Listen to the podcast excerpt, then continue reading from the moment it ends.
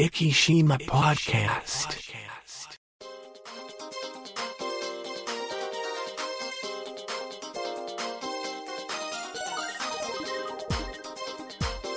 この番組は、イキのちょっとしたニュースを Facebook 上でお伝えしております。生島 Facebook ページの管理集団、IKIs11 が制作、配信し、イキの最新ニュースやゲストトークをお伝えいたします。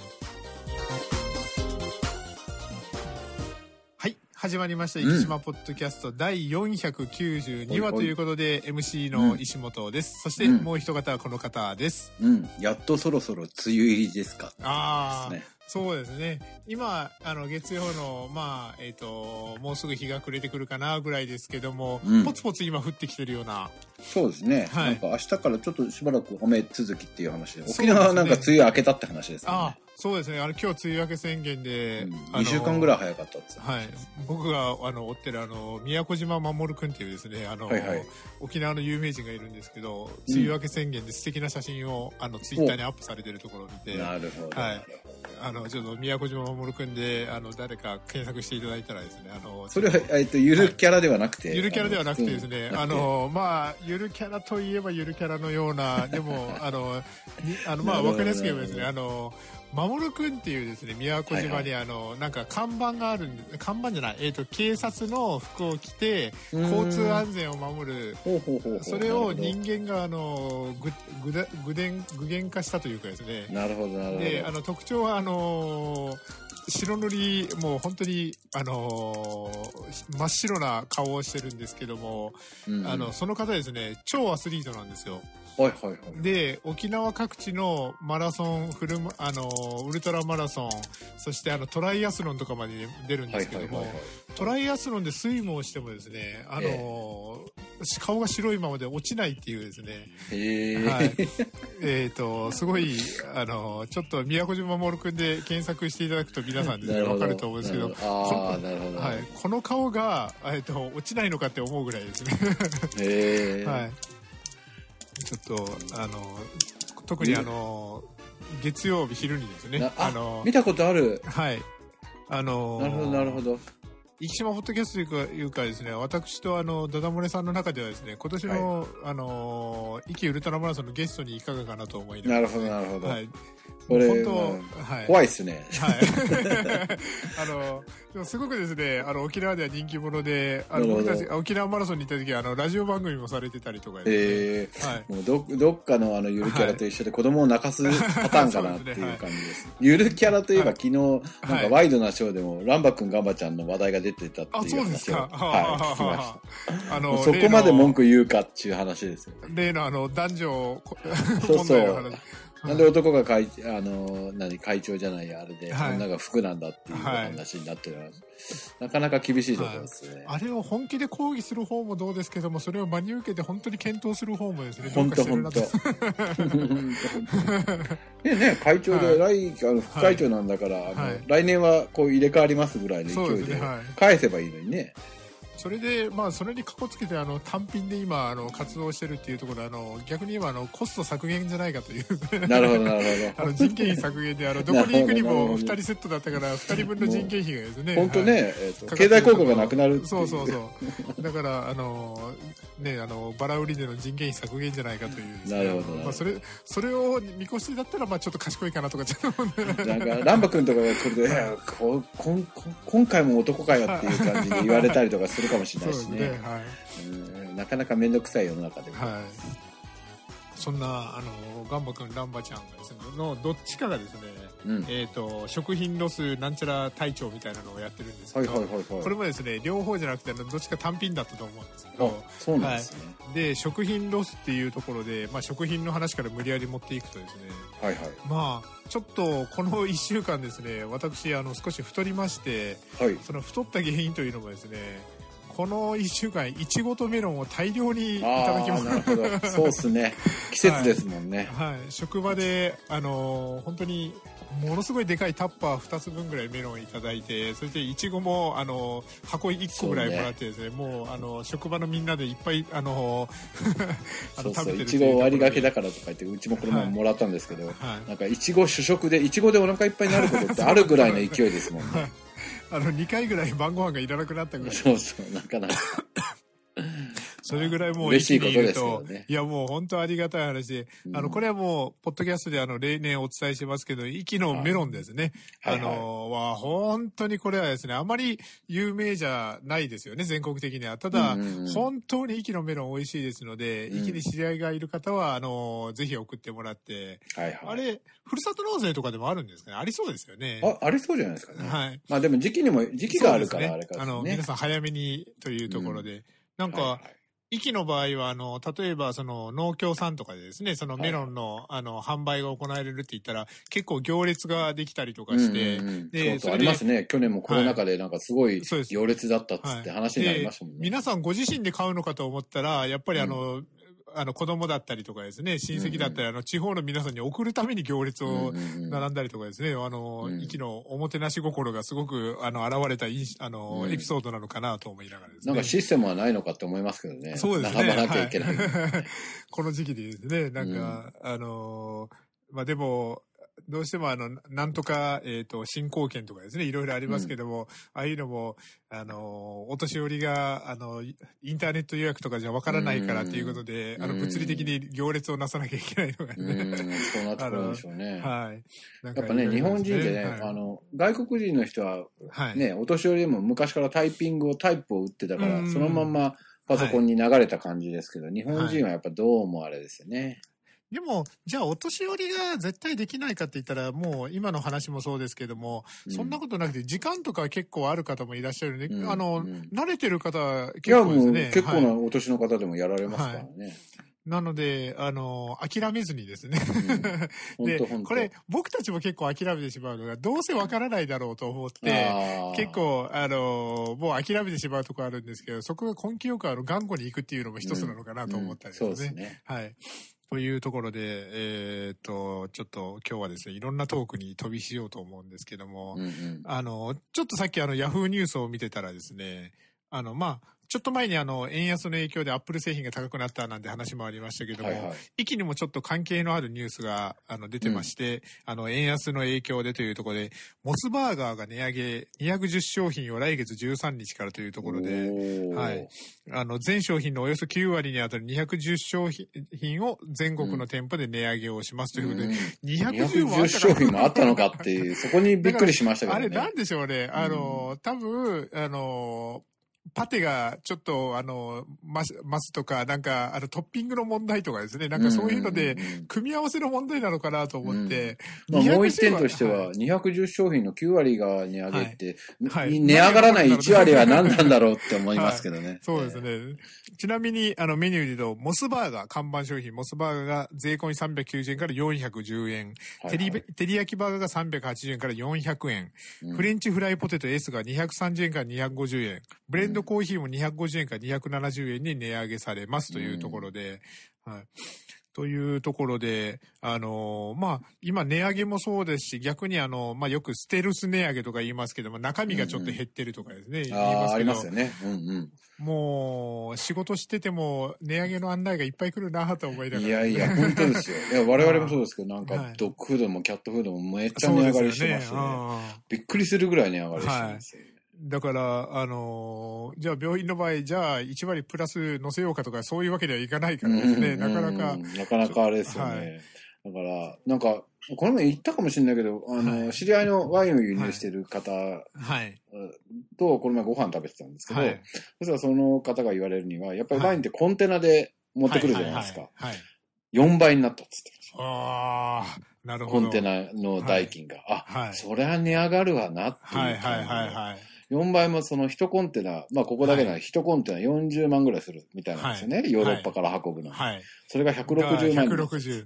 それは、その単純に円安だけじゃなくて、そうそう、ウクライナの問題も、費そうです。だったり燃料費もあるし。あと今材料がとかですね、そういうような。複合的にでしょうね。なるほどなるほど。うん。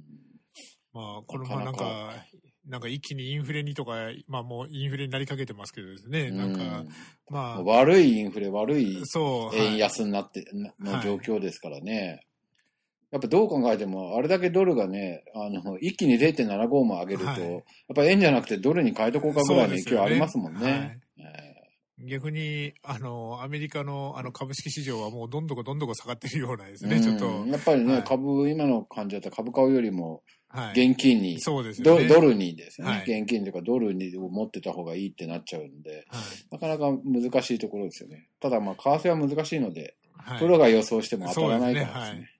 だから、まあ、あの、いつも言うドルコスト平均法ってやつですね。そうそうそうそう今は、あのね、安価で、あの、買い集め、それでまた上がる時を待ちましょうというですそうね。そうそうそう。はいというところで、今日はいろんなネタをですね。で、うんさっきそうそう、えっ、と、ドッグフード、キャットフードって話があったんですけど、ちょっと福山先生にですね、またお聞きしたいことがありまして、はいはいはい。えっ、と、これちょっと、ここに載ってなくてもですね、ちょっと福山先生に聞いてみたいなと思ってたんですけども、うん今週の壱岐新聞の2面になります。県政にゃんこですね。最近あの、うんうんうん県政にゃんこにすごく頼らせていただいてますけども、はいはい。マイクロチップ装着が義務化されましたというところで、まあはい、はいはいあのー6月頭でしたよね。で、うんえっ、と、ニュースでも結構見て、え？ってすごく思ったんですけども。はい。結構ね、マイクロチップ自体は昔からあるんですよ。なるほど。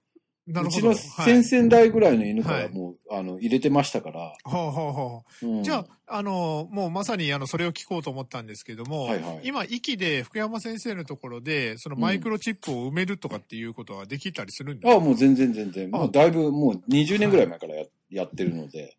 それは、マイクロチップ、まあ、あの、マイクロチップっていうだから、本当はちっちゃくて、まあ、1、1ミリぐらいなのかなとうんか、ちょっと思ったりするんですけど、めちゃめちゃちっちゃいです。実際に切開して埋めるかと僕は思ってたんですけど、ここの福山先生の県政に暗号をちょっと読ませていただくと、あのー注射器のような器具で皮下に埋め込みますというところで、ですそれは、えっ、と、まあ、1ミリぐらいだから、これぐらいだから、それが、あのーなんでしょう、皮下、まあ、どっか決まったところがあるような感じ。そうですね。あの、はいいつも読み取るのは首の、あの、根元ぐらいのところって決まってるんですよ。これはルールとして決まってるわけです、ね。そうです、そうです。はあその場所に入れとくっていう。そうしないと体中こうスキャンしないといけなくなるので。なるほ。ど、なるほど。ああ、なるほど。はい。そのスキャナー、えっ、と、まあ、バーコードリーダー的なようなものがそうですね。ハンディスキャナーみたいなのがあって、それでこうなぞれば、11桁の番号が出るっていう形です。それあの、あの、日本あるあるで、あの、某富士通さんがとか、某なんとかさんがとか、そういうあの、メーカーがいろいろあって、あの、これね、互換性がないとかインターナショナルな、あ、なるほど。あ、それは素晴らしいですね。はい。世界中でその、はいその番号は1個しかないんで、はいユニーク番号なんですよね。だから、どこの国でやっても、はいあの、わかるっていう。なるほどな。そう聞いてたら、あの、動物病院さんって、あの、結構、今まで福山先生からお話聞いてくると、あの、ユニバーサルなところですね。そこら辺、あの、対応してるというか、それが当たり前なんでしょうけども、うんなんかただですね、まあただ、はいここから問題があるんですよ。今回のマイクロチップに関してはね、今まではずっと、はい例えば獣医師会とかがやったんです。民間の登録だったんですね。はいだ。から、我々は動物病院から検索をかけれたんですよ。はい、はい。ただ今回のこう、あの、改正になったやつっていうのは、環境省がやるんですね。はあ、はあ、はあ、なんかで、あの、雲行きが怪しくなってきますそうね で、はい一般の人は検索ができない。なるほど。はあ。なるほど、なるほど。そこにまあ大きな問題があると言われてるんですけど、はい。なるほど。結局こう、いつもだったらね、僕らだとこう番号ピッと調べて、はい。それでこう検索かけると、あ、どこどこの誰々さんのやたから連絡して、はい。もうでも何回かあったかな返そうっていう話になるんですけど、あの迷子の子とか見つかったら、いこの環境省のやつはそれができないんですよね。はい。あの、それこそお役所に問い合わせとかをなるほど、なるほど。しないといけないので、まあおそこまあはい。そうなんですよね。個人情報がやっぱどうしても、飼い主の個人情報が入るんで、はい。結局最初環境省もその今のやつに統一しようとしたんですが、はい。なんかそういう問題で結局できなくなってしまったみたいな。なるほど。日本あるあるでございます。はい、そうですね。なんか、あの、観光庁が絡んでくるとっていうですうんね。なんですよね。だからあのね、ダブルで、あの、はい後の方法としてはダブルで登録するっていうのがはい。あるんですね。ああ、なるほど、なるほど。番号は1個しかいないので、はい。えっと、ダブルで登録して、はいあの、どっちでも検索かけれるようにしちゃうなるほど、なるほど。裏技はできます。はい。要するに公的なところと今までの民間のとこ、民間というか、なるほど。のデータベースに登録するってことですね。それは変な話、あの、もう個人の、えっ、と、判断でというような。そうです、そういうことです。はいなるほど。今までは、こう、はい。代わりに登録をしてあげるみたいなのがはい。できたんですけど、はい。これからそれがも、それもできなくなってしまって、自分でやらなきゃいけないとか、はい。まあね、なんとか仕事の部分が多く。多々あるので、まあなかなか、うん、ちなみにこれがですよ、今度かはいらその義務化って言うじゃないですか。うんうんうん。でも、深山先生の、あの、今おっしゃられた通りですね、すごくちっちゃくて、それ首のところに皮下に埋め込むて、もうはっきり言って後も何もないわけですね、当うんうんうん然ですね。うんそれは、あの、どっかで抜き打ちチェックじゃないですけど、まあまあそうですよねはい。あの、埋め込んだっていう、最初登録を、はい。えっと、これ義務化なんだけど、はい今のところは、えっと、そのブリーダーさんとかペットショップで販売をするときは必ず義務化なんです。その時点で、あ、なるほど、なるほど。なので、もうその時点でもう入ってるんですよね。はい。ただ、その一般の人は努力義務になってるから、はやっぱそこが抜けてくるんですよね、ねなるほど。だから、そうですよね。あの、うちの犬が赤ちゃん産んだからもらってくれないとか、うんうんうんうんよくある話ですけど、うんうんそういうところでは、まあ、例えば福山先生のところに行って、ちょっとじゃあチップ埋めてください。これは努力義務なわけですね。そう、そうなんですよ。はあ、はあはやっぱね、なんかその辺がね、徹底していかないと、もう海外はもう全部、あの、どれ全部規定になってる、はいなってきてる特にヨーロッパなんかはそうなんで、あうん。でそうすると、こうなんだろう、その子の狂犬病が打ってある、打ってないとかもすぐにデータベースとマッチングさせて分かるようになるから、ヨーロッパはね、パスポートがあるんですよ。ペットの。はいペットパスポートっていうのあがああ、なるって、ほど。国をまたいでも移動ができるんですよね。だから、今の、あの、ワクチンの有無っていうところが分かるわそうけですよね。そうそうそう、そうそうなんです。そうなんですそこら辺なんか、スマホとかで、あの、もうアプリとかで、それがで、うん分かったりとか、多分ヨーロッパとかではもうなってきてるのかな。まあ、いや、な、なってきてると思いますね。まあ、どっかの国みたいに入国するのに7つもアプリ入れるとか、わけでわからん。どこがデジタルなんだよって思っちゃうけどね。で、最後にあの、紙ベースで持っとかなきゃいけないとか。本当わけが。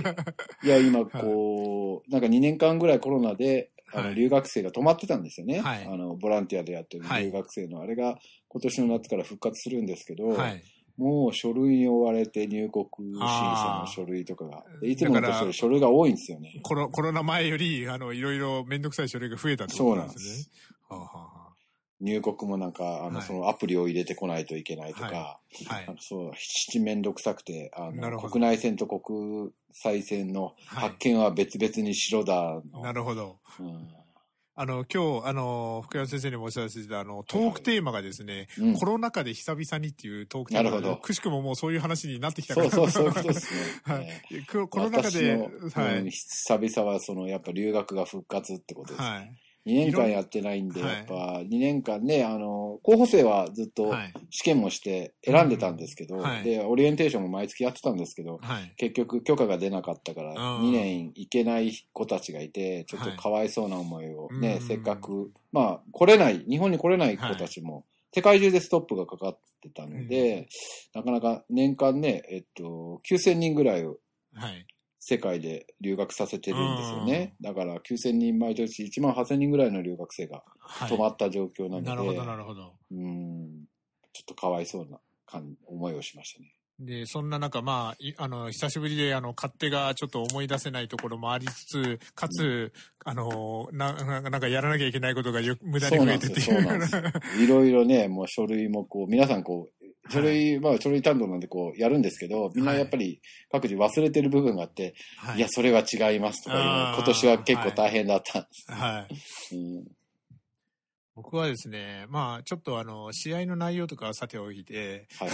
久々にあ。の、久々にですね、生でサッカーを見たんですけども、うん。やっぱり、やっぱりスポーツって生だなっていうのを改めてはいはい感じ。たのが、声も出してよくななったんですよね。っとね。えっと、これはですね、あの、まだ対象試合で対象の席だけっていうところ、あ今、そうなんね。実験段階なんですね。で、それでなるほ、ど。あのー実際に、あのーよく、よく、あの、はい。ありがちな、この前さ、入国、はい。ちょっと話する、入国の時思ってんだけど、はい。あの、観光客をね、なんかツアーで入国させて、はい。えっとチェックしますみたいなこと言って、あれで陽性出たじゃないですか。はい。はい。はい。で、それ陽性出たのにそのままなし崩しになったでしょ。そうそう。い、や、はい。意味、なんかテストをしてる意味がないんだけどって思ってるね。はい。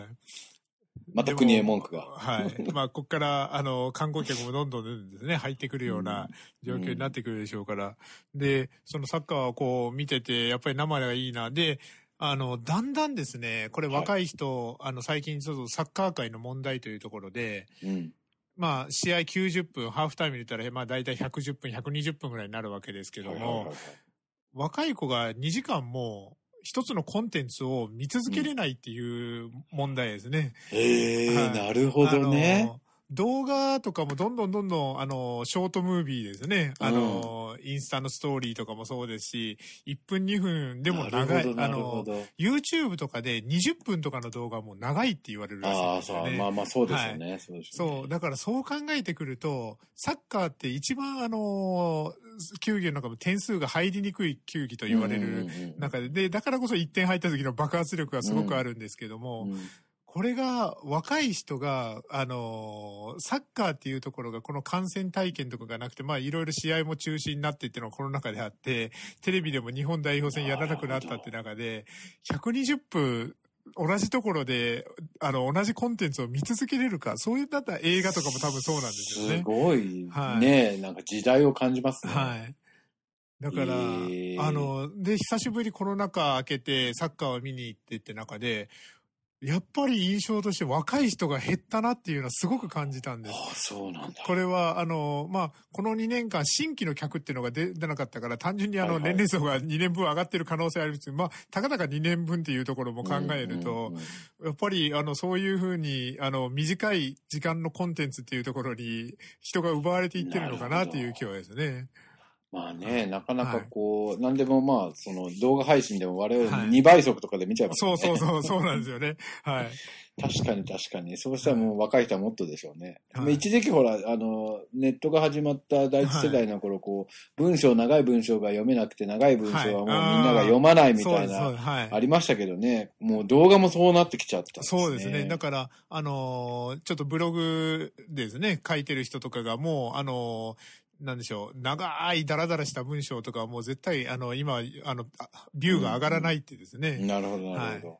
まあ、ニュースとか読んでても長いと途中でやめることはありますもんね。そうですね。確かにもう本当、ブログ書く人でもね、あの、本当にスペース上げてなんか長くダラダラダラダラって書くような人とかですね、もうあんなの誰が読むんだろうとか思いながら。まあほら、はい昔は SEO 対策的にそういうふうにはいわざと書いたりとかしてたんですよね。うんはい引っ掛ける、引っかかるためにね、はいはいはいた。だもうそれもじゃあダメってことです。そうですね。うんまず、あのー今ですね、そう、それも言おうと思ったあの、検索っていうのが、うん。だいぶ減ってきてるですよと。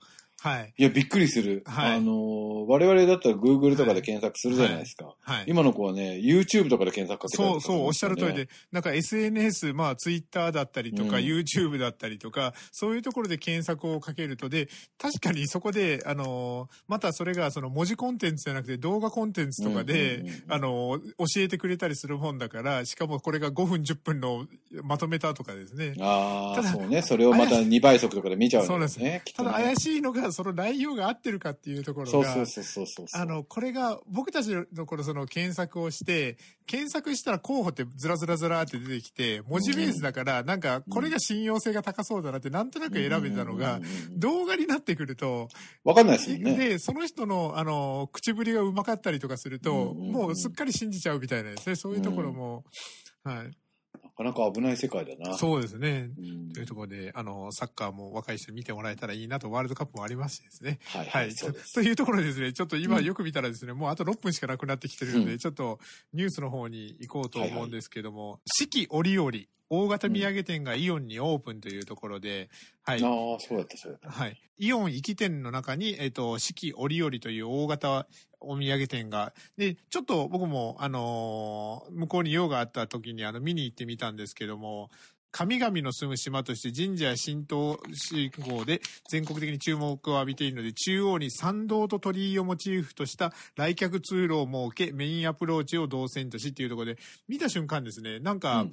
あのー神社に来たようなですね、そうそうそうそう、なんかそんな印象があるようなですね、そんな感じだったんですけど、これを見て、あ、やっぱそういうイメージで作られてたんだなというですね。うん。で、結構、あのー今までのお土産屋さんとは違って、ちょっとおしゃれな感じもあったりとかですね、そういうふうなところなので、ぜひ、ちょうどあのー YouTuber の名前なんでしたかね、あの有名な人が来て、梅島さんでなんか大盤振る舞い、はいやってましたね。そう、した日日にここがオープンだったみたいなので、なるほど。はい、訪れた方も多かったみたいでですね。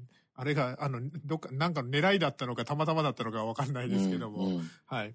そんな感じで、まあ、あ新たな息の名物ができましたよというところですね。と、もう一個別のネタが、えさっきですと、あの、タブに入れてたんですけど、そのタブが消えてしまってですね、今、ほら何の、軽石が到着みたいなのが書いてある軽石、あ、そうだ、軽石ですね。えっ、と、そうです。えっ、と、これすごいなと思ったのが、あの、壱岐新聞の一面にあります。軽石が一部海岸に漂着。うん小笠原諸島の海底噴火から10ヶ月というところで、これ、最初見たとき、あの、小笠原の諸島の海底噴火って何だったかなと思ってましたけど、あの、ものすごい、あの、8月ぐらいでしたよね。えっ、と、小笠原諸島で海底火山で噴火がで、あの、沖縄の方とかに、あの、大量に軽石が押し寄せたっていうですね、なんか、うん。昨年の秋ぐらいにありましたけども、で、それであの、いろんなあの、船が出れなくなったりとか、漁業にもとかですね、そんなことがあったみたいですけども、壱岐にもその軽石が漂着したのではないかということで、あの、ま断言はできないみたいですけども、はい、そういうような話がありまして、これ、えっ、と、壱岐から、壱岐に流れてくると言ったら、そして、あの、どんな感じなんでしょうね。あの、沖縄にこう漂流してきて、海流が変わって、まあそねれから五島を経由して、そそんな感じなんでしょうね。で、こっから、あのー大量に押し寄せてくる可能性っていうのは、まあ少ないのかもしれないですけどですね、うんうんこれがなんか大量に押し寄せてきたらい怖いなと思いながらですね。ジェットフィールとかね、あのはい吸い込ま、吸い込んだ大変なことになりね。ますはい。これから観光シーズンなので、これであの、うんジェットホイールが出れないとかですね、そんなことになったら困るなと思いながら、買おうや。クイーンビートル買おう。はあ、ああれ、いいですね。あそこに止まってんのもったいないよね。はいなんか。想像の1.5倍ぐらいでかい感じがしますいや、でかいです。ね。はいまあ多分ね、駅までは大丈夫そうな気がするんだけどな。はい対馬海峡はちょっと結構冬場はきついかもしれないですけどねですいません。えっ、と、ニュース、あの、はい見つけました。はい。えーこちらですね。JR 西日本、実りの島行きの駅にて、幻のクラフトジン、神楽が数量限定で販売開始。これ言いましたかね？いや、これは言ってない。これ言ってないですよね。はい。で、あの、こちらは今度、あの、ジンはジンでも、行きの、えっ、と、えっ、と、ジン、神楽ですね。神楽。これは行きの倉酒造さんでしたよね。確かです。ね。で、えっ、と、こちらが、あの、先日も紹介しました、博多駅の中にある新幹線、えっ、と、の、の改札の奥ですよね。にあります、駅の駅で、数量限定販売をいたしますというところで、こちら、あのー、神楽というジンはどういうものかというと、規格外等で廃棄されてしまうアスパラガスやイチゴなどの域産農産物をボタニカルに利用していますと。うんで、SDGs 未来都市に選ばれた駅があります。ちなみに、この駅の駅には、えっ、と、駅牛カレーだったり、ウニ飯の素なんかも売ってたりとかしますので、ぜひ、あの、新幹線、あの、待ち時間の時ですね、みんなホームに行ったら密になりますので、こちらでちょっと買い物をしていただいたりとかしたら、ありがたいかなとですね。そして、えっ、と、もう時間オーバーしてるんですけど、さっきちょっとえーとえーとがあったので、もう一個ぐらい、えっ、と、保険でちょっとさせていただこうと思うんですけど、えーっとですね、もう、この辺切る気満々です。あ、ありました。えーっと、こちらですね、えーっと、天の川酒造の西川さんの、えーっと、ツイートからですね、うん先日あの、大阪の方で生島フェアがありましたけども、はい6月22日から24日、うん。有楽町東京交通会館1階で長崎県生島フェアが行われますと。で、えっ、と、お楽しみ抽選会もありますよと、生き焼酎もありますよ、海の幸、山の幸もいっぱいありますよというところで、うん写真には人面石君も写ってますので、こ来たり来なかったりするかなと思いながらね。はい。人面石ちゃんかもしれないし。あそうですね。あそうですね。あの人面石は訓をつけてやめて、はいなんかあれしま、考えましょうかね。だから、あの、じ、じ、人面石さんで、あ、人面石3にしましょうかね。はい、人面石さんで、あの、えー急にあの、先輩キャラかなんかにしといてですね。はい。はい。というところでですね、えっ、と、これでい今週の生島ポッドキャストを終わりたいと思います。生島ポッドキャストこの番組は、生島 Facebook ページの管理集団、IKIs11 の制作、配信にてお送りいたしました。生島 Facebook ページに興味のある方は、Facebook 上で、生島と検索していただき、ページ内にていいねを押していただけたらと思います。Facebook をされていない方でも、Google などの検索サイトにて、生島と検索していただくと、生島 Facebook という検索結果が出てくると思いますので、そちらからアクセスし、ブックマークに入れていただけたらと思います。それではまた来週。